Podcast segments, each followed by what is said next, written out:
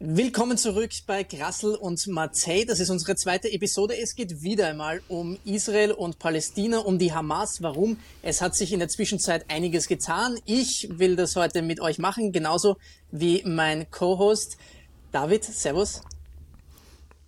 Hey Andi, freut mich da zu sein. Genau, und wir stürzen uns gleich ins Geschehen. Was hat sich denn getan seit dem letzten Mal, dass wir gesprochen haben? Das war am Donnerstag. Wir nehmen heute am Montag auf. Welche Veränderungen haben wir am Boden in Israel äh, wahrnehmen können? Was hat sich denn militärisch, politisch verändert? Wir können mal ein bisschen beide zusammensammeln. Ja. Das Krasseste, was am Donnerstag direkt passiert ist, fand ich, Houthi-Rebellen aus dem Jemen haben Richtung Israel geschossen und die amerikanischen Kriegsschiffe vor Ort haben, ich glaube, zwei, drei Raketen waren das, haben die abgefangen. Mhm. Das hat mich total überrascht. Ich weiß nicht, Houthi-Rebellen, du hast dich da mhm. ein bisschen besser ausgekannt. Mhm. Was könnte das gewesen sein?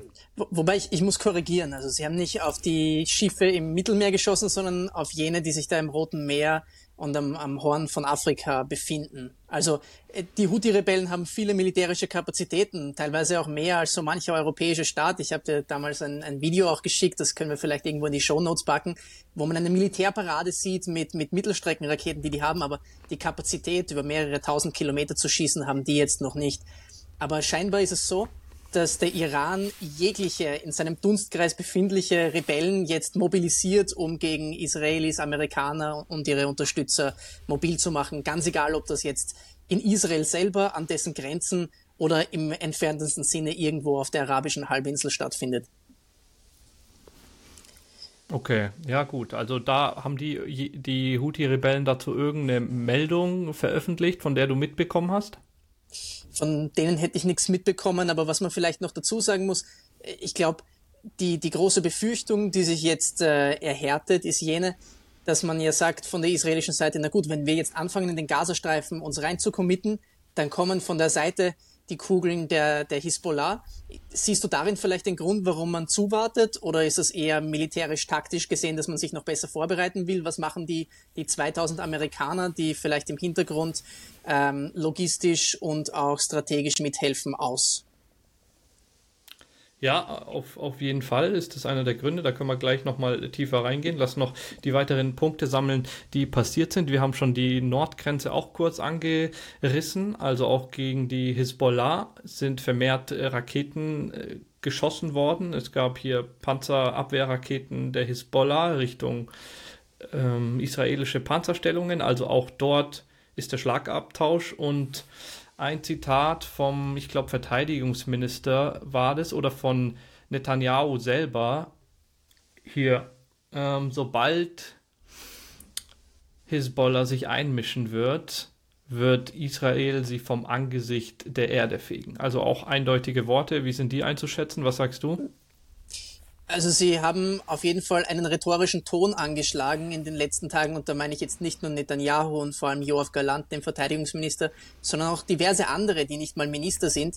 Äh, ein, ein Video, das mir da untergekommen ist, waren vielleicht die schärfsten 90 Sekunden TV, die ich jemals gesehen habe. Nämlich auf RT, also Russia Today, dem russischen Channel, sitzt ein Mitglied äh, der Likud-Partei und, und droht mehr oder weniger Russland Rache an für das, was sie jetzt in der Unterstützung von Hamas äh, vermeintlich oder angeblich oder auch tatsächlich tun und sagt mehr oder weniger, wenn wir damit fertig sind und wir werden gewinnen, dann werden alle Feinde Israels mehr oder weniger die Konsequenzen dafür zu spüren bekommen. Also sie sind rhetorisch ziemlich am Start.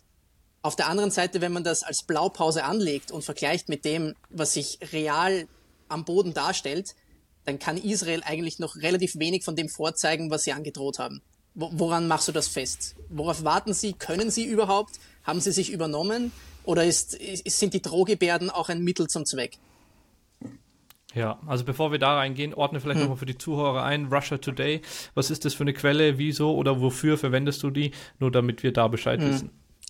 Ja, es ist ein Russ russischer Propaganda-Channel, der in diversen Sprachen ausgespielt wird und dieser betreffende israelische Politiker war halt dort äh, zur besten Sendezeit live eingeladen und hat dann sozusagen Stellung bezogen, relativ markant gegen den dortigen News-Presenter und, und hat ihm seine Meinung geschildert, wo ich mir halt auch denke, okay, kann man schon machen. Wir wissen, was die Meinung Israels ist. Auf der anderen Seite, während man gerade dabei ist, irgendwie seine Grenzen zu beschützen gegen die Hamas, gleichzeitig der größten Atommacht der Welt zu drohen.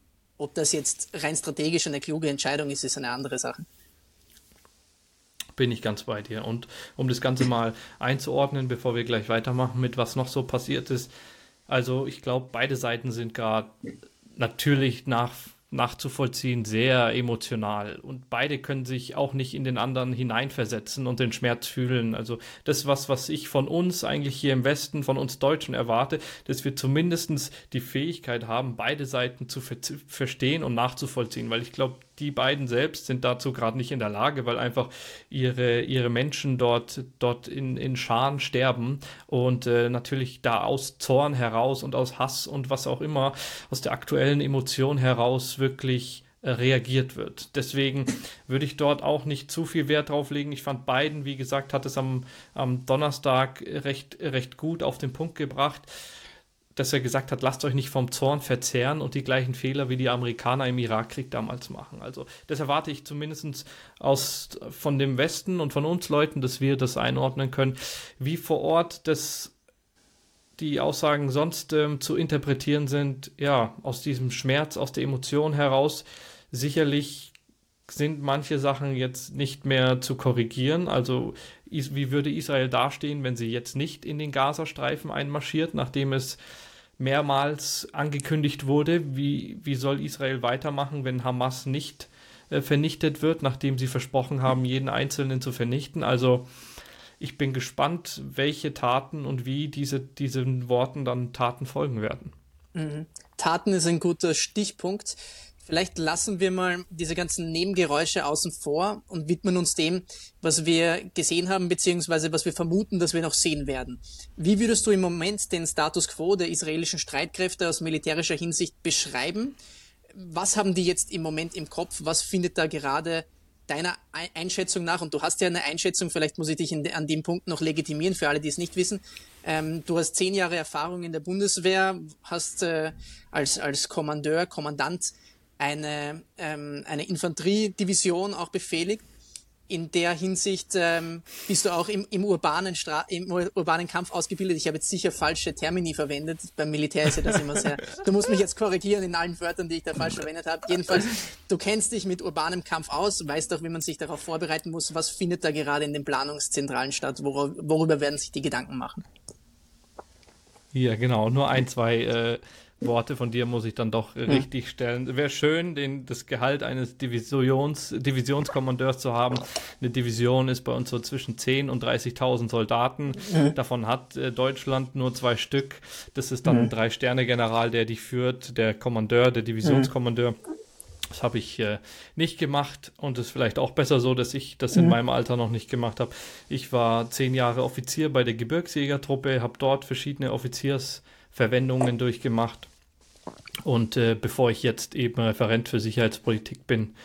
Äh, ich habe aber, wie du richtig gesagt hast, ich bin im urbanen Kampf ausgebildet, habe da verschiedene Lehrgänge gemacht und wir haben da auch verschiedene Übungsanlagen und kleine nachgebaute Städte, in denen ich zu viele Nächte verbracht habe, um hier von Haus zu Haus zu kämpfen. Das heißt, ein, zwei Worte aus militärischer Perspektive kann ich dazu sagen.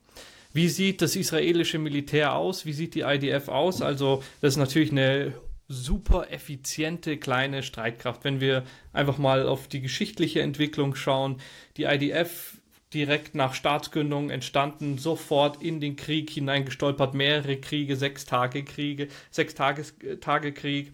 Also dort sofort wirklich gegen überlegene und auch technologisch fortschrittliche Militärs äh, gekämpft und sich durch, durchgesetzt. Also da war von Anfang an wirklich die Idee dahinter, das Land zu verteidigen. Wenn wir die, die Situation anschauen, die einzige Demokratie, die einzige, sage ich mal, nicht muslimische Nation, umrundet von arabischen, muslimischen äh, Nationen, also auch dort natürlich wichtig, dass man ähm, sich sich verteidigen kann. Mit dem einzigen oder mit dem größten, stärksten Verbündeten ganz weit weg am anderen Ende der Welt, den Amerikanern, von Anfang an die Bedrohungslage durch terroristische Gruppierungen also das, so muss man sich vorstellen, ist die Armee geboren worden. Also die ist wirklich mit, mit dem Krieg auf die Welt gekommen. Unterteilt sind die auch ähnlich wie die Bundeswehr in drei Teilstreitkräfte. Wir haben das Heer, das sind bei denen so ein bisschen über 170.000 ähm, Soldaten, beziehungsweise die ganze IDF besteht aus 170.000 Soldaten, das muss man sich mal vorstellen. Israel ist vielleicht ein Zehntel, also weniger als 10 Millionen ähm, von der Größe jetzt Deutschlands und hat aber ein stehendes, eine stehende Armee, die fast genauso groß ist wie die Bundeswehr. Ähm, dann, wenn wir uns die Luftwaffe anschauen, die haben modernste Flugzeuge von den Amerikanern, bis zu 300 dieser F-35 oder F-16 Jets, wirklich top modern. Die hat noch nicht mal die Bundeswehr. Wir arbeiten gerade daran, die zu bekommen. Neben den Saudis sind die die einzigen dort in der Umgebung, die wirklich solche fortschrittlichen Kampfjets und Kampfbomber haben. Auch die Marine, bekannt sind ja immer die deutschen U-Boote, die von uns dorthin geliefert werden, diese U-Boote der Dolphin-Klasse. Auch da wird spekuliert, dass die sogar nuklear bestückbar sind und dass dort Israel bis zu 90 Atomraketen sind so die Zahlen, die im Raum rumschwirren, unter anderem auf diesen U-Booten eingesetzt sind. Israel hat noch eine Wehrpflicht im Gegensatz zu uns, eine Wehrpflicht und jetzt kommt es, die auch verpflichtend ist für die Frauen. Das heißt, Männer müssen dort fast drei Jahre zur Wehrpflicht, während Frauen nur zwei Jahre machen. Ganz wenige Frauen gehen sogar in die kämpfenden Einheiten und das zeigt auch gleich das Selbstverständnis dieser Volksarmee. Also jeder ist damit geboren, mit dieser Bedrohungslage, jeder kennt es und die haben alle einen Grund dafür etwas zu kämpfen und haben das, sag ich mal, mit der Muttermilch dieses Verständnis, ihr Land zu verteidigen, mitbekommen. Man sieht das immer zum Beispiel, wenn die irgendwie in Tel Aviv dann abends feiern gehen, dann haben die teilweise noch ihr, ihr Sturmgewehr mit in der Schulter, auf der Schulter und gehen damit in, in den Club rein, weil halt, dass die Wehrpflichtigen dort vor Ort sind, dass die Bedrohungslage und man damit aufgewachsen ist. Das Krasse, fast eine halbe Million Reservisten. Also all die, die dann zwei oder drei Jahre ihren Wehrdienst abgeleistet haben, werden dann als Reservedienstleistende oder als Reservisten gehen, gehen gelassen. Die müssen dann ihre jährlichen Übungen machen und können, wie jetzt innerhalb weniger Tage, wurden 360.000 Reservisten wieder reaktiviert. Das heißt, die sind von überall aus der Welt, von Amerika, von, von Europa dorthin geflogen und haben sich dort wieder zum Dienst gemeldet. Technologischer Fortschritt, technologische Überlegenheit. Also von Anfang an hat Israel gecheckt, okay, wir haben wirklich keinen, der uns hilft. Wir müssen auch über Technologie dort dort vorankommen und äh, fortschrittliche Kampfsysteme entwickeln. Also neben San Francisco oder dem Silicon Valley ist wirklich Israel, der einer der größten Tech-Hubs auf der Welt, wo am meisten jetzt künstliche Intelligenz, Robotik, aber auch eben Rüstungsindustrie vorangebracht wird. Die haben also zum Beispiel das Iron Dome System, das wir kennen, von denen äh, produziert oder jetzt hier Arrow 3, also das nochmal zwei Ebenen über Iron Dome im, im weiteren ähm, Bereich gegen Interkontinentalraketen. Das ist so souverän, dass sogar die Deutschen das jetzt von den Israelis abkaufen.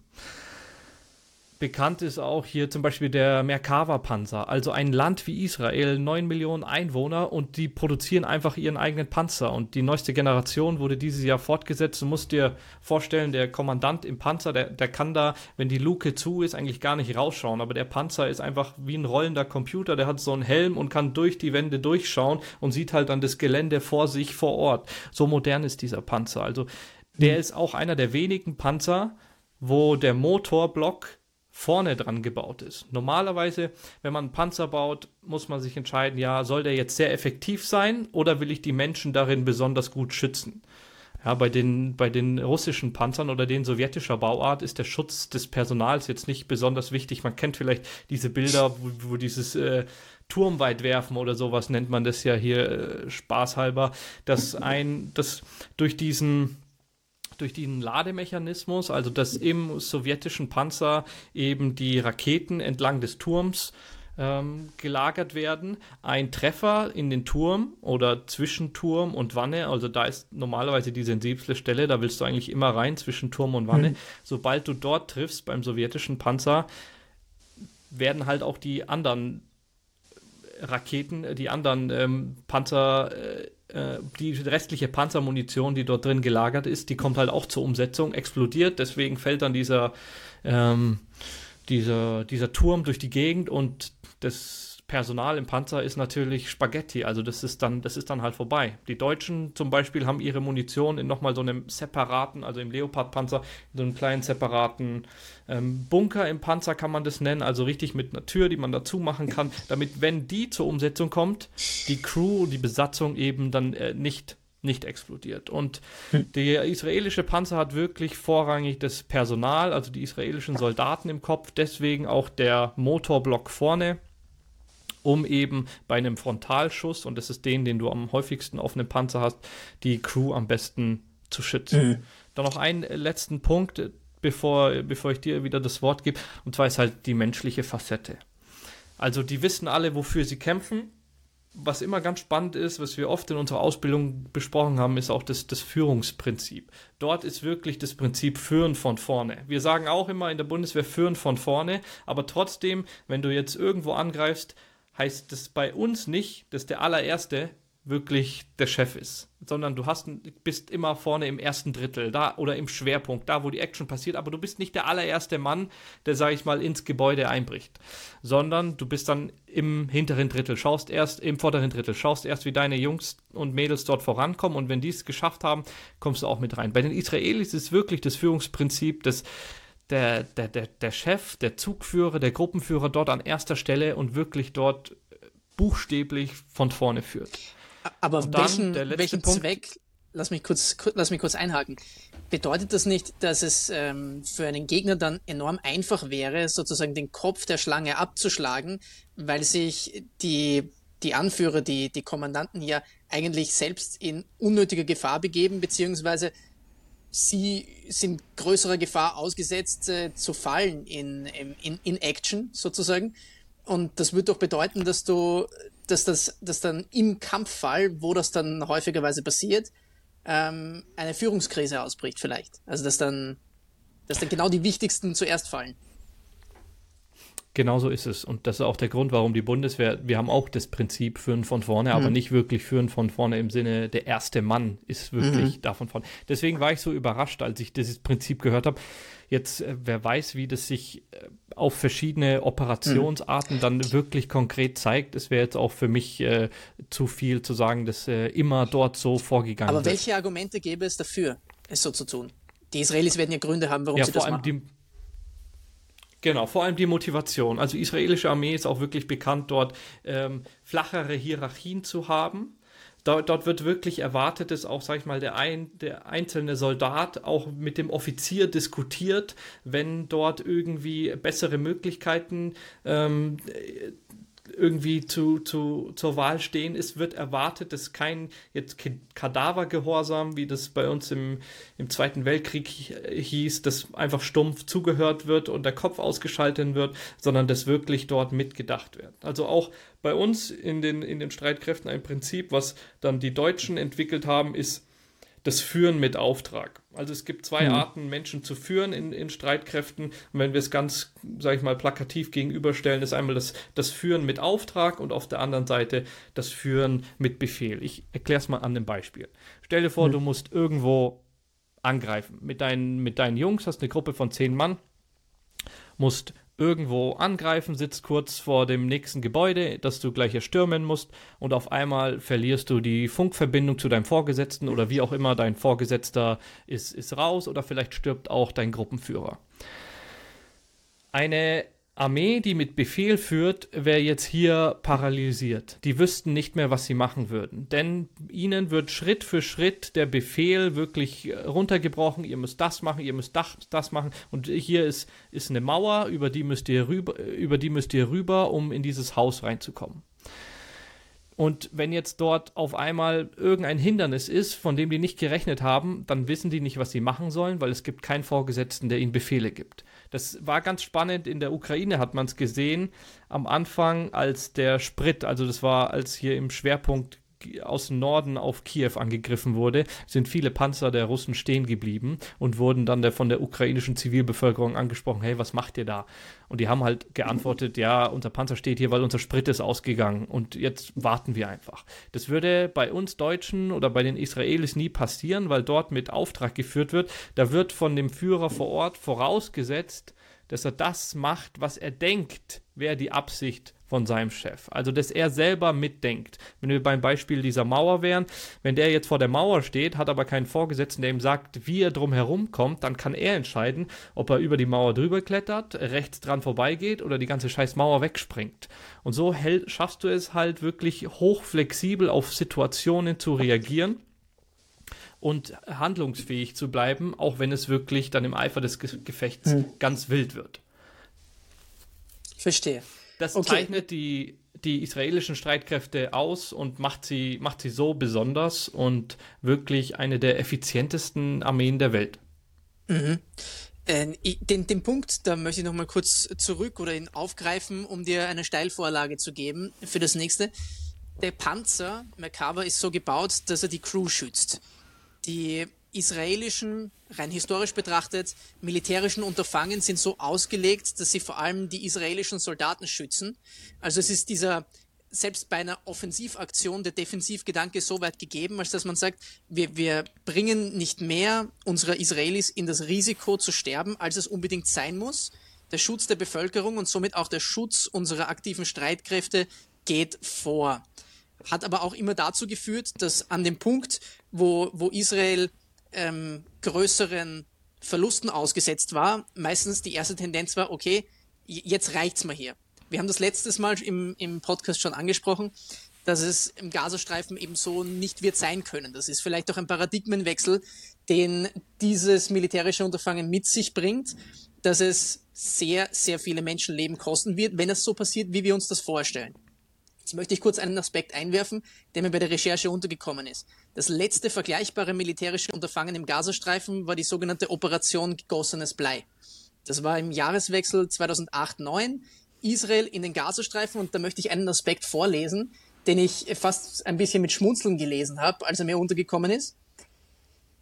Der Generalstab, der stellvertretende Generalstabschef Aluf Dan Harel sagte damals, und die Worte sind fast gleich wie dieses Mal, und das ist 15 Jahre her beinahe. Wenn wir damit fertig sind, dann wird kein einziges Haus der Hamas in Gaza mehr stehen. Und interessanter Nebenaspekt, unterhalb des Generalstabs gab es vier Heeresgruppen. Die Heeresgruppe Süd war mit der Stürmung des Gazastreifens beauftragt. 20.000 Mann wurden damals herangezogen. Wer war der Anführer der Heeresgruppe Süd zum damaligen Zeitpunkt? Der heutige Verteidigungsminister Joachim Galant. Das heißt, er hat gewissermaßen schon Erfahrung damit. Man muss aber auch sagen, wenn man heute die gleiche Aufgabenstellung oder die gleiche Zielsetzung formuliert, wie es vor 15 Jahren der Fall war, muss man sich, glaube ich, gefallen lassen, dass Leute daraus schließen, na gut, vor 15 Jahren hat es aber nicht funktioniert. Was war damals der militärische Plan? Es gab einen Drei-Stufen-Plan, der sehr ähnlich wie der heutige sich anhört, nämlich zuerst das äh, Bombardement der, der, der, der Häuser der Hamas, Zumindest, also ob es nun wirklich nur die Häuser der Hamas sind oder andere auch, das, das mag dann im Endeffekt anders ausschauen, aber das ist zumindest mal das erklärte Ziel. Dann eine, eine, eine, eine, einen Schlag gegen die Mitte des Gazastreifens, den man irgendwie in zwei Teile teilen möchte, so dass man zu, nördlich einer israelischen Zangenbewegung dann den Gaza, die Gaza-Stadt hat und südlich dann Rafah und die Flüchtlingslager. Und dann möchte man dort mehr oder weniger gezielt die Hamas ausschalten. Jetzt hat das damals nicht funktioniert. Welche Aspekte gäbe es, dass es diesmal funktioniert? Und ähm, warum gab es halt bislang noch keine Bodenoffensive? Ja, das ist eine interessante Frage, weil ich habe mir jetzt auch nochmal dann die die letzten Offensivaktionen gegen Gaza. Und es gab ja da immer mal wieder Scharmützel und kleinere Aktionen und dass das IDF auch rein ist. Ich, ich glaube, die, die letzte, letzte war 2021. Also das passierte ja. wirklich andauernd. Und genau wie du es jetzt zitiert hast, ich war auch überrascht, wie endgültig schon in diesen jeweiligen Malen die Drohungen an die Hamas waren. Also schon damals hieß es ja, wir wollen die wirklich vernichten.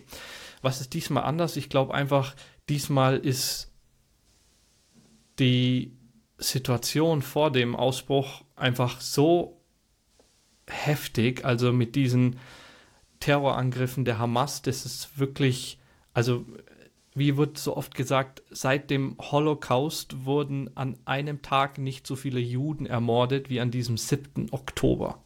Also ich glaube, das ist einfach jetzt der Druck so stark und das ist das große, der, der, der große Unterschied zu den letzten Aktionen, wo einzelne Soldaten entführt wurden oder kleinere Terrorangriffe äh, gewesen sind, dass es diesmal einfach so heftig und vehement war, dass jetzt vermute ich gar nicht anders reagiert werden kann als, als ebenso. Das ist, mhm. würde ich sagen, eins der großen Unterschiede. Und dann die Frage, warum die Bodenoffensive noch nicht begonnen, begonnen hat. Denn wir hören ja schon seit wann 10. Oktober, also der erste Sonntag nach, nach dem Ausbruch, da hieß es schon, es soll jetzt losgehen. Dann war es zuerst das Wetter, später hieß es, es ging jetzt um die, um die Geiseln und die Geiseln haben jetzt auch schon eine große Dynamik. Wir haben jetzt erfahren, dass am Freitag die ersten zwei amerikanischen Geiseln, die wurden freigelassen. Gestern hat Biden gesagt, dass deshalb, das ist wie so ein Hoffnungsschimmer. Jetzt hat man Hoffnung, dass man ja auch über die Zeit hinweg andere Geiseln einfach nur durch Diplomatie dort befreien könnte. Und äh, die Amerikaner haben gesagt, die üben jetzt weiter diplomatischen Druck auf Israel aus, diese Bodenoffensive noch zu verlangsamen, um die Geiseln da rauszuholen. Das spielt natürlich der Hamas in die Karten. Die hat mit über 200 Geiseln, könnte die einfach jede Woche zwei rauslassen und diesen ganzen Schwung, das ganze Momentum der Israelis auf die lange Bank drücken. Mhm. Dann letzte Woche hieß es, die Amerikaner machen Druck auf Israel nicht reinzugehen wegen der Strategie, die fehle, dass Israel aus Emotionalität heraus sich scheinbar noch nicht Gedanken gemacht hätte, ja, was passiert denn, wenn ihr dann einmal geteilt hat und den Norden aufgefordert hat, nach Süden auszuweichen. Jetzt sind am Wochenende zum ersten Mal zwei Hilfslieferungen der Vereinten Nationen da reingekommen. Einmal mit 14 Trucks und einmal mit 20 äh, Trucks, die Essen, Trinken, medizinisches Material dort reingebracht mhm. haben. Viel zu wenig, also wirklich viel zu wenig. Ein, da müssten täglich hunderte. Ein Fünftel ein Fünftel von dem, was normalerweise täglich ankommt. Genau, also da müsste wirklich viel, viel mehr rein. Also auch Israel steht dort in der Kritik, den ähm, auch kein, was ist ein Treibstoff, also Diesel, Benzin, ja. ähm, ähm, ähm nicht, nicht reinzuschicken. Und Israel begründet das mit, ja, die Hamas haben dort noch äh, tonnenweise Vorräte von Treibstoff und würden mhm. den Treibstoff eh an sich reißen und nicht der Zivilbevölkerung oder den Krankenhäusern für die Notstromaggregate und so weiter zur Verfügung stellen. Mhm. Und dann eine, eine Theorie ist einfach, die militärische Situation vor Ort. Also dort anzugreifen ist wirklich so ein komplexes Unterfangen. Dann noch die Aktivierung von 360.000 äh, Reservisten, die nochmal jetzt, keine Ahnung, äh, zwei Jahre lang Bodyguard von Taylor Swift waren und jetzt auf einmal halt wieder im Orts- und Häuserkampf mhm. gegen Terroristen kämpfen müssen. Die müssen natürlich erstmal wieder lernen, wie das Ganze funktioniert und wie man da vorangeht und die ganze Komplexität der Planung. Das könnte eine weitere Möglichkeit sein, mhm. warum die Bodenoffensive Offensive bis jetzt noch nicht begonnen hat. Mhm. Mhm. Ähm, lass uns den Spieß mal umdrehen und das Ganze nicht nur aus der israelischen Perspektive ansehen. Spielt der Faktor Zeit jetzt auch für die Hamas, würdest du sagen, in deren Vorbereitungen? Und was werden sich die jetzt äh, militärisch denken? Haben vielleicht iranische Berater, die ihnen auch helfen, sich auf diese kommende israelische Bodenoffensive vorzubereiten? Wie wird sich die Hamas vorbereiten und ähm, wie werden Sie es anlegen, um es für Israel so schwer wie möglich zu machen? Ja, also ich glaube ganz stark, dass der Faktor Zeit wirklich auf der Seite der Hamas ist. Wenn du in so eine Stadt reingehst, dann brauchst du wirklich Schwung. Du musst den Angriff immer weiter nähern und wie so eine Riesenwelle einfach dort reingehen, ohne den Angriffsschwung zu verlieren. Du darfst die Initiative nicht verlieren. Du musst da am Ball bleiben. Wenn du feindliche Kräfte hast, dann versuchst du den nachzusetzen. Du darfst die Fühlung zum Feind nicht verlieren, sondern du musst da wirklich in einem großen Schwung, am besten von mehreren Seiten, das sind ja auch die Ideen der Israelis, über das, über den Seeweg, einmal dann über ähm, die, diese Achse, wo diese Feuchtgebiete sind, also zwischen Gaza City und dem Süden von Gazas, dann auf, aus, aus dem Norden heraus, aus dem Osten heraus wirklich diese Zangenbewegung aus mehreren Achsen ähm, dort mit Schwung reinzugehen. Und was die Hamas machen will, ist einfach über Zeit spielen. Zeit, um wirklich dann Bilder zu verbreiten, wie heftig dieses Vorgehen ist, um dann etwaige andere Global Player dort mit reinzuziehen, weiterhin moralischen Druck auf Israel und diese schrecklichen äh, Bilder auszuüben. Mhm. Und dann, was du machen kannst, also jede Sekunde, die du hast, um dich vorzubereiten, hilft dir einfach so massiv. Ich erinnere mich an, an eine größere Übung, da war ich noch junger Offizier und ich war noch nicht mal Offizier, ich war Offizieranwärter und ich habe hier eine kleine Gruppe gehabt und ich sollte das Feindkommando stellen. Das heißt, ich, wir waren gerade mal fünf Leute und ich sollte einen kompletten Zug, das heißt so 40, 50 Infanteriesoldaten, also Infanterie sind die Jungs, die zu Fuß eingesetzt werden, sollte ich, sag ich mal, beüben als Feindkräfte. Und es war ein so ein Industriekomplex, also ein größeres Fabrikgebäude abgestanden. Und da hatte ich eine Stunde Zeit mit meinen fünf Jungs, mich da so dreckig drin vorzubereiten, damit ich es diesem Zug an 40, 50 Soldaten so schwer wie möglich mache, dort reinzukommen. Und der eine war nur damit beschäftigt, halt überall Stühle und Möbel und sowas äh, vor die Türen zu schmeißen. Und der andere hat ganz hässliche Sprengfallen mit Granaten an irgendwelchen Türriegeln und schiefe Bilder, die, wenn man gerade schiebt, dann eine, eine Sprengladung auslösen und Schranktüren und was weiß ich, ganz, ganz dreckiges. Dann verschiedene Gänge haben wir uns irgendwelche Fluchtwege und uns dann immer weiter in die Tiefen des Gebäudes zurückgezogen. Und nach einer Stunde waren wir da so gut aufgestellt und du, du musst dir wirklich vorstellen, die kommen dann, sag ich mal, suchen dann ihren, ihre Einbruchstelle, also ihren Zugang, wie sie in dieses Haus reinkommen und dann gucken sie erstmal und Jetzt guck dich einfach mal in deinem Zimmer um. Stell dir vor, du kommst hier in deine Zimmertür rein, du, du siehst ein Fenster, von da könnte jemand auf dich schießen, du siehst eine Schranktür, da könnte jemand drin sein und eine Granate rausrollen oder auf dich schießen, hinter der Couch könnte jemand sein. Scheiße, wenn da noch eine zweite Tür ist, dann könnten da im Raum dahinter welche sein. Jetzt stell dir mal vor, du kommst in so einen scheiß Flur rein, wo einfach acht offene Türen sind und du siehst nicht alles und du weißt gar nicht wohin, von wo die Bedrohung kommen könnte und dann hast du noch irgendwie hm. einen Wanddurchbruch von oben da hast du aus dem Gebäude gegenüber, also das ist, das ist heftig. Mhm. Naja, wir haben die auf jeden Fall am Anfang dann erstmal angeschossen. Wir haben bei der Bundeswehr, benutzen wir dann eine Manövermunition, also Platzpatronen mhm. und haben so kleine Lasercomputer, das ist sowas wie. Laser äh, wie Tag. heißt jetzt Lasertag, nur ein bisschen, genau, ein bisschen ähm, fortschrittlicher, sodass man dort auch, sag ich mal, einen Armschuss oder einen Kopfschuss ähm, simulieren kann. Dann schießt man die ein bisschen an und rennt schnell weg. Und sofort ist halt Panik und die wissen alle nicht, von wo das kam. Die wissen nur, da vorne haben wir schon zwei, drei Ausfälle und da schreien irgendwelche Verletzten und dann will man die retten, aber dann geht man genau dahin, wo sie und wo mhm. einer liegt, wird dann halt wieder hingeschossen und also da, du kannst wirklich, du schießt zweimal und dann, dann verpisst du mhm. dich wieder in den anderen Raum oder versteckst dich und die sind schon wieder eine halbe Stunde gebunden. Das heißt, kurze konkludierende Antwort, wovon gehst du aus? Mit einem Endausgang, wann er dann auch immer kommt, dass, dass die Israelis sehr wohl aufgrund ihrer Masse, aufgrund ihrer Tech, ihr, ihres technologischen Fortschritts, ihrer Überlegenheit Erfolge haben werden, aber vermutlich dieses endgültige Ziel, die Hamas auszuschalten, wahrscheinlich aufgrund der Komplexität der Situation gar nicht schaffen können?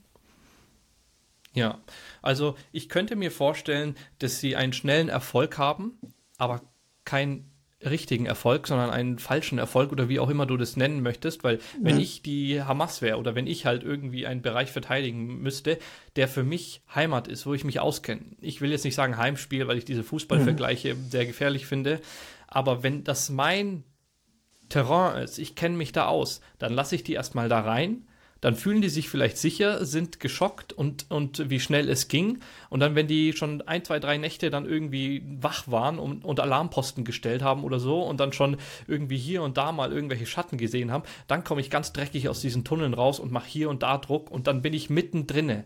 Also dann ist es nicht irgendwie, hm. ich stehe mir gegenüber, er im Haus hier und er da, sondern ich bin mittendrin und verschwinde dann wieder in meinen Tunneln.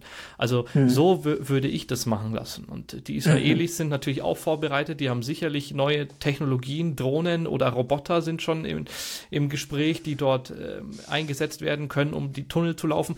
Am besten wäre es wirklich für Israel, die Tunnel alle zu fluten und die Gebäude wegzusprengen. Aber Israel hat er auch das Interesse, die Geiseln da rauszuholen. Mhm.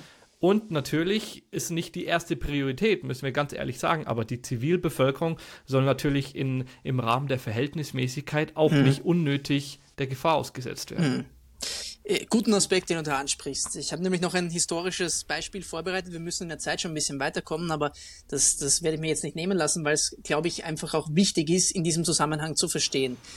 Ähm, Zivilbevölkerung und auf die aufzupassen, war für die Amerikaner, die ihren letzten, sagen wir mal, Präzedenzfall im urbanen Häuserkampf 2004 erlebt haben, in Fallujah. Manche werden sich erinnern, es gibt einen relativ bekannten äh, Ex-Navy SEAL, der bei Joe Rogan schon ein paar Mal im Podcast war. Einige werden ihn kennen, der heißt Jocko Willink. Und der war eben da auch dabei.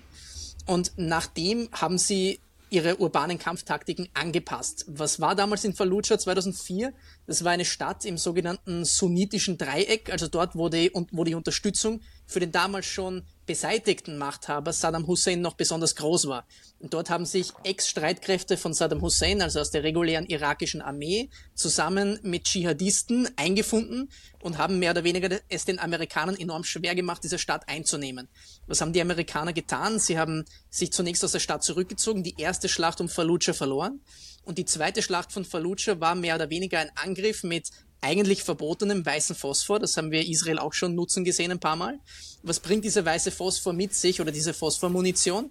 Sie, der Phosphor entzündet sich in Kontakt mit Luft. Das heißt, sobald du den freisetzt, wird es zu einer Brandbombe mehr oder weniger. Und das hat die Menschen mehr oder weniger dazu gezwungen, ähm, komplett in Chaos zu verfallen und kreuz und quer zu laufen, wo immer dieser weiße Phosphor abgelaufen wurde, einfach nur, um nicht in Kontakt mit diesem weißen Phosphor zu treten. Damit haben sie die Stadt einmal belagert und dann haben sie jeden Menschen, der irgendwie zweifelhaft ausgesehen hat und der noch dort war, also sie haben die Zivilisten aufge, dazu aufgerufen, die Stadt zu verlassen. Und dann jeden, der noch dort war und der den Amerikanern nicht ganz koscher war, den durften sie mehr oder weniger abschießen.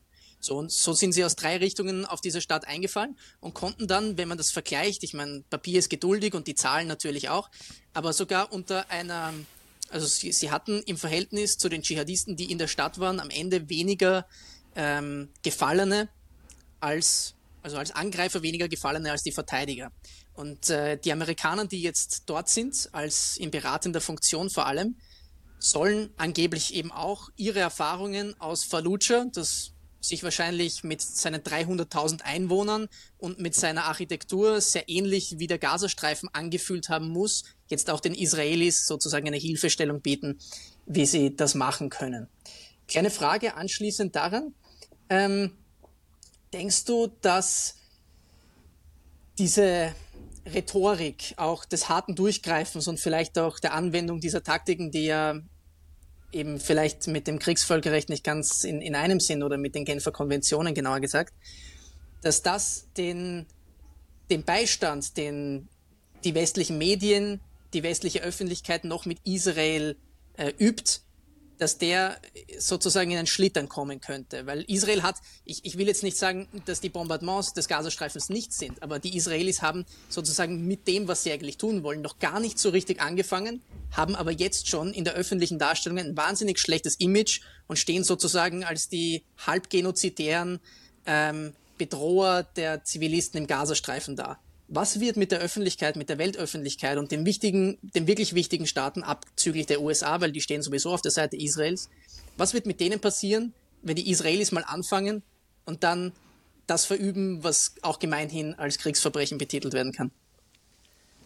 Ja, und ich, ich glaube, du hast die Frage schon recht gut selber beantwortet. Es ging noch nicht mal los und es waren schon Vorfälle, die jetzt im Nachhinein der Hamas zugeschrieben werden, ursprünglich aber der IDF, also den israelischen äh, Streitkräften, die weltweit für so einen Aufschrei gegenüber Israel gesorgt haben, dass ich mir gar nicht ausmalen kann, wie, wie heftig das sein wird, wenn es da mal wirklich scharf reingeht. Wenn du dich erinnerst, letztens Donnerstag hier dieser Angriff auf das Krankenhaus und sofort hattest du in den umliegenden Ländern wirklich diese Haufen, also keine Stunde später in Jordanien standen die da auf der Straße und haufenweise Demonstrationen und, und gewalttätig. Ich kann mir gar nicht ausmalen, wie, wie, wie krass das sein wird, wenn es dann wirklich reingeht. Mhm. Und, und da wird auch gerne argumentiert mit, das sei einer der Gründe, warum zum Beispiel die, die Stromversorgung ähm, in den Gaza auch von Israel dann abgeschnitten wird. Also man sieht dann mhm. solche solche, solche TikTok-Videos zum Beispiel, wie in Gaza gerade hier so ein, keine Ahnung, mehrere Autobatterien zusammengesteckt wurden und dann 100 Leute hier ihre Handys aufladen können, weil dort eben kein Strom mehr reinkommt.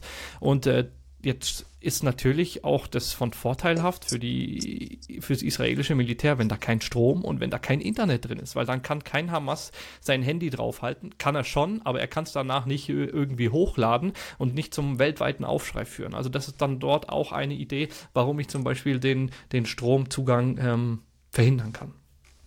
Mhm. Ähm, anschließend daran möchte ich ein paar Zuschauerfragen aufgreifen. Die erste von Samuel Kovacic müssen wir jetzt, glaube ich, gar nicht mehr näher äh, darauf eingehen, weil wir es eigentlich schon beantwortet haben im Laufenden. Also er, er sagt, das war eigentlich eine Behauptung von ihm, Israel wird sich nicht auf diesen urbanen Häuserkampf einlassen. Wenn Israel den Gazastreifen einnehmen will, dann mit Bomben von oben gut einnehmen. Dazu wirst du schon Boots on the ground brauchen, wie die Amerikaner sagen. Aber du wirst ähm, ja vermutlich so wenig wie möglich riskieren, wenn du zunächst mal bombardierst und nicht mit Menschen reingehst. Zweite Frage. Alan Sanchaklia hat geschrieben, es gibt kaum grafisches Beweismittel, dass Hamas-Kämpfer neutralisiert wurden. Ähm, also die IDF ähm, behauptet immer wieder und es gibt sozusagen auch jeden Tag mehr oder weniger Postings mit den äh, mit den Porträts der jeweiligen Hamas-Führer oder Teilgruppenführer oder was sie da, wie die da auch immer organisiert sind, die eliminiert worden sein sollen. Aber das grafische Beweismaterial, dass das wirklich so gewesen ist, da müssen wir den Israelis mehr oder weniger vertrauen. Denkst du, dass, dass es wirklich zählbare Erfolge in dieser Menge auch schon gibt? Oder ist das auch Teil der Propaganda? Wie, wie würdest du das bewerten in Ermangelung dessen, dass uns das Beweismaterial fehlt? Das Beweismaterial, ja, ich glaube, Israel, äh, IDF-Sprecher hat auch schon darauf reagiert und hat gesagt, es, es liegt nicht in seiner Pflicht, irgendwie nachzuweisen, welche Terroristen er jetzt äh, ähm, ab, äh, bekämpft hat oder vernichtet hat und, und welche nicht. Also das ist dann vielleicht eine, eine Sache für später. Auf jeden Fall wird es dokumentiert. Einfach, das lernt man schon auf der Ebene des einzelnen Soldaten nach oben zu melden, wie viele man bekämpft hat, wie viele Feinde man äh, vernichtet hat. Ich glaube, das ist jetzt nicht gerade die, die Priorität, das dann auch nach außen zu kommunizieren. Und das sind natürlich auch immer hochsensible äh, Zahlen. Der Feind soll natürlich nie wissen, wie viele ich schon ähm, vernichtet habe und wie viele eigene Verluste ich habe. Deswegen ist, sind solche Aussagen von Zahlen natürlich dann immer mit, mit so einer Prise Salz zu nehmen. Mhm schöner eingedeutschter Anglizismus, muss ich auf jeden Fall äh, mir merken. ähm, wie wahrscheinlich ähm, siehst du einen möglichen Kriegseintritt der USA? Also nicht nur in beratender und drohender Funktion, sondern tatsächlich in kämpfender. Ja, ist schwierig. Also für mich hat die, die das, dass die da wirklich schon eingegriffen haben und die Raketen abgefangen haben letzten Donnerstag, das fand ich schon einen krassen Move. Das ist zwar jetzt verteidigend oder defensiv, aber, aber dennoch, sie waren halt mal da. Einen der Flugzeugträger verlegen sie jetzt auch Richtung Süden, also Richtung jetzt Jemen, Iran, diese, diese Richtung. Und ich bin erstaunt, wie sehr sie wirklich dann der Politik Rückendeckung zusprechen. Also die haben ja dem äh, Biden hat Netanyahu gesagt, okay, konzentriere dich du auf Gaza und fang keine zweite Front im Norden an, weil ich, ich gebe dir Rückendecken im Norden. Hm. Und es eskaliert ja auch gerade im, im, im, im Norden richtig. Also deswegen ich kann das noch nicht einschätzen, ob dort wirklich dann seinen Worten Taten folgen werden, weil mhm. Biden äh, steht auch in einem Jahr jetzt zum Wahlkampf an und er muss auch seinem Cowboy mhm. in Texas erklären, warum jetzt hier amerikanische Söhne und, und Väter irgendwie in Israel dort ähm, ihr, ihr Blut lassen. Also das, mhm. das sehe ich gerade noch nicht. Mhm. Die nächste Frage wäre dann vom David worauf werden sich die Menschen Europas einstellen müssen, wenn die Folgen des Konflikts in Europa spürbar werden? Vielleicht nehme ich die, die Vorlage gleich mal selber an, gebe sie dir dann weiter. Ich denke, dass die erste Konsequenz, die wir verspüren werden, keine notwendigerweise kriegerische ist, sondern es wird eine Flüchtlingswelle wahrscheinlich werden. Also in, in, in Ausmaßen, die wir vielleicht aus Syrien kennen aber nur, und das äh, stelle ich jetzt mal zur Voraussetzung, wenn das Ganze zu einem Flächenbrand wird. Also wenn der Libanon da hineingezogen wird, wenn vielleicht der Süden äh, Syriens wieder durch weiteres Bombardement da hineingezogen wird, dann natürlich sind umso mehr Menschen auf der Flucht, als wenn es sich rein und exklusiv um, um den Gazastreifen handelt. Aber ich glaube, es wird sich gar nicht verhindern lassen, dass zumindest einige Tausende, vielleicht auch mehr, äh, in Europa Zuflucht suchen werden. Und bei den ohnehin schon, sagen wir, mit, mit Rechtsrucken versierten Wahlen, die wir jetzt gesehen haben, Schweiz am gestrigen Tag beispielsweise, kann das natürlich noch äh, zusätzlicher Pfeffer im europäischen politischen äh, Kontext bedeuten. Salz und Pfeffer, jetzt haben wir schon Heute haben wir es aber mit den Gewürzen, ja.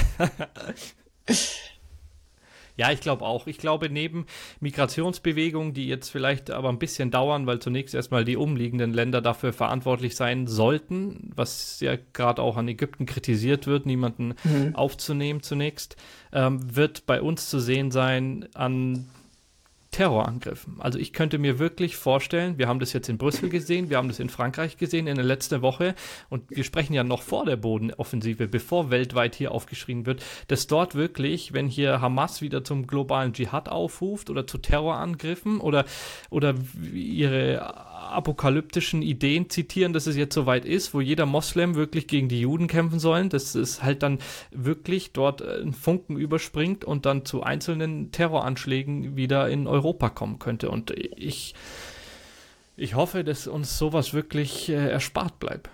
Mhm. Und dann die letzte Frage noch, die kommt aus meinem Livestream, die wollte ich aber dort nicht beantworten, wollte sie aufnehmen. Wie ist es um die Popularität von Benjamin Netanyahu bestellt? Ähm, kannst du vielleicht kurz mal was dazu sagen und dann, dann schließe ich damit ab. Ja, also es gibt auch gerade in Israel, obwohl das alles gerade passiert, sogar Demonstrationen gegen Netanyahu. Also ihm wird wirklich vorgeworfen von den richtig heftigen sogar, dass er Schuld an dieser ganzen Geschichte hat. Schuld woran genau? Also der Vorwurf ist, dass das israelische Militär acht Stunden gebraucht hat, dort in den Süden zu kommen, nachdem die Hamas-Terroristen äh, Terroristen Israel angegriffen hat. So jetzt, wo waren die alle? Naja, die waren im Westjordanland, um dann Netanyahus Siedlungspolitik zu verstärken oder durchzusetzen dort. Also musst du dir wirklich dann vorstellen, und da können wir bestimmt an anderer Stelle jetzt nicht hier in Whataboutisms verfallen oder sowas, aber die Siedlungspolitik, die muss diskutiert, die muss kritisiert werden. Und da war die Masse des Militärs eingesetzt, um dort eben die Siedlungen zu beschützen oder, oder zu erweitern. Und mhm. deswegen hat es acht Stunden gedauert, bis dort unten wirklich dann die Masse an israelischen Soldaten waren, um die eigenen Leute zu schützen. Sonst mhm. hätte vielleicht der Ausmaß Ausmaß dieser Aktion ganz anders ausgesehen. Und das sind viele Stimmen im, im Land, jetzt in Israel, die dort jetzt schon zu diesem mhm. Zeitpunkt, und das macht es halt so erstaunlich, gegen Netanyahu aufrufen. Und viele fordern, sobald der Krieg vorbei ist, dass er abgesetzt wird.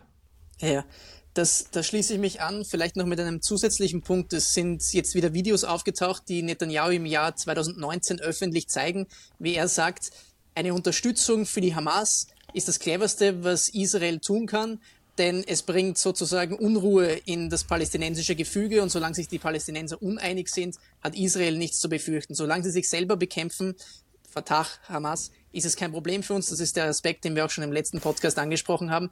Und das hat er noch 2019 gesagt. Jetzt kämpft er gegen dieselbe Organisation, die er zur Manipulation der, der Palästinenser intern unterstützt hat.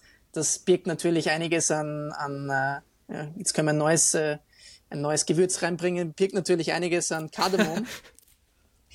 Und das Zweite, was man allerdings nicht unterschätzen sollte, also das mit der, mit der Wiederwahl oder Neuwahl gleich nachdem dieser Krieg vorbei ist, das schätze ich etwas anders ein, denn die Wirkung eines Krieges auf die innere Verfassung eines Landes ist, glaube ich, die größte Wirkung, die du überhaupt haben kannst.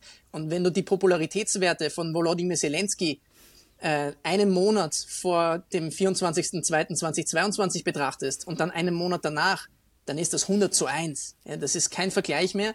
Wenn du ein erfolgreicher Kriegsherr bist, das äh, zeichnet vielleicht auch dafür, wie archaisch die Menschen eigentlich noch sind. Einen Krieg zu gewinnen ist das stärkste Argument für einen Politiker. Äh, wir wünschen es nicht, dass äh, viele dieses Argument für sich gewinnen wollen, weil wir ja noch immer, glaube ich, Bottomline unter allem den Weltfrieden haben wollen. Äh, auch wenn wir hier nicht bei der Misswahl sind, aber es ist so. Ich glaube, das ist etwas, das sich jeder Mensch wünscht, so unrealistisch es auch ist. Aber ich würde Benjamin Netanyahu in dieser Form noch nicht abschreiben, wenn er es schafft, ähm, dieses, dieses Thema zumindest argumentativ, vielleicht auch gar nicht tatsächlich, aber argumentativ für sich zu gewinnen. Dann äh, existiert er vielleicht in der Politik Israels noch für weitere zehn Jahre. Gut, lass uns zu einem Outro kommen. Wir würden uns darüber freuen, wenn ihr äh, eure Fragen, die wir auch gerne behandeln, wie ihr gesehen habt, der ganze letzte Part, das letzte Drittel dieses Podcasts gehört einzig und allein euren Fragen, wenn ihr die in unseren Kommentaren hinterlässt. Wenn ihr uns auf YouTube, auf Spotify folgt, uns Spotify fünf Sterne bei der Bewertung gebt, das wäre sehr toll. Unsere Clips könnt ihr auf TikTok finden, uns privat auch. Und äh, das ist in meinem Fall Andreas Grassel, World Politics Underline Daily 1. Das ist in deinem Fall, David. Sicherheitspolitik. Sicherheitspolitik. Hätte ich gleich selbst auch sagen können. Ich wollte dich aber nochmal reinbringen. Also mit diesem Aufruf, äh, danke für deine Zeit. Schön, dass wir es äh, nochmal geschafft haben und wir freuen uns schon auf die nächste Episode, oder? Bis zum nächsten Mal. Ich freue mich. Bis dahin, alles Gute. Ciao, ciao.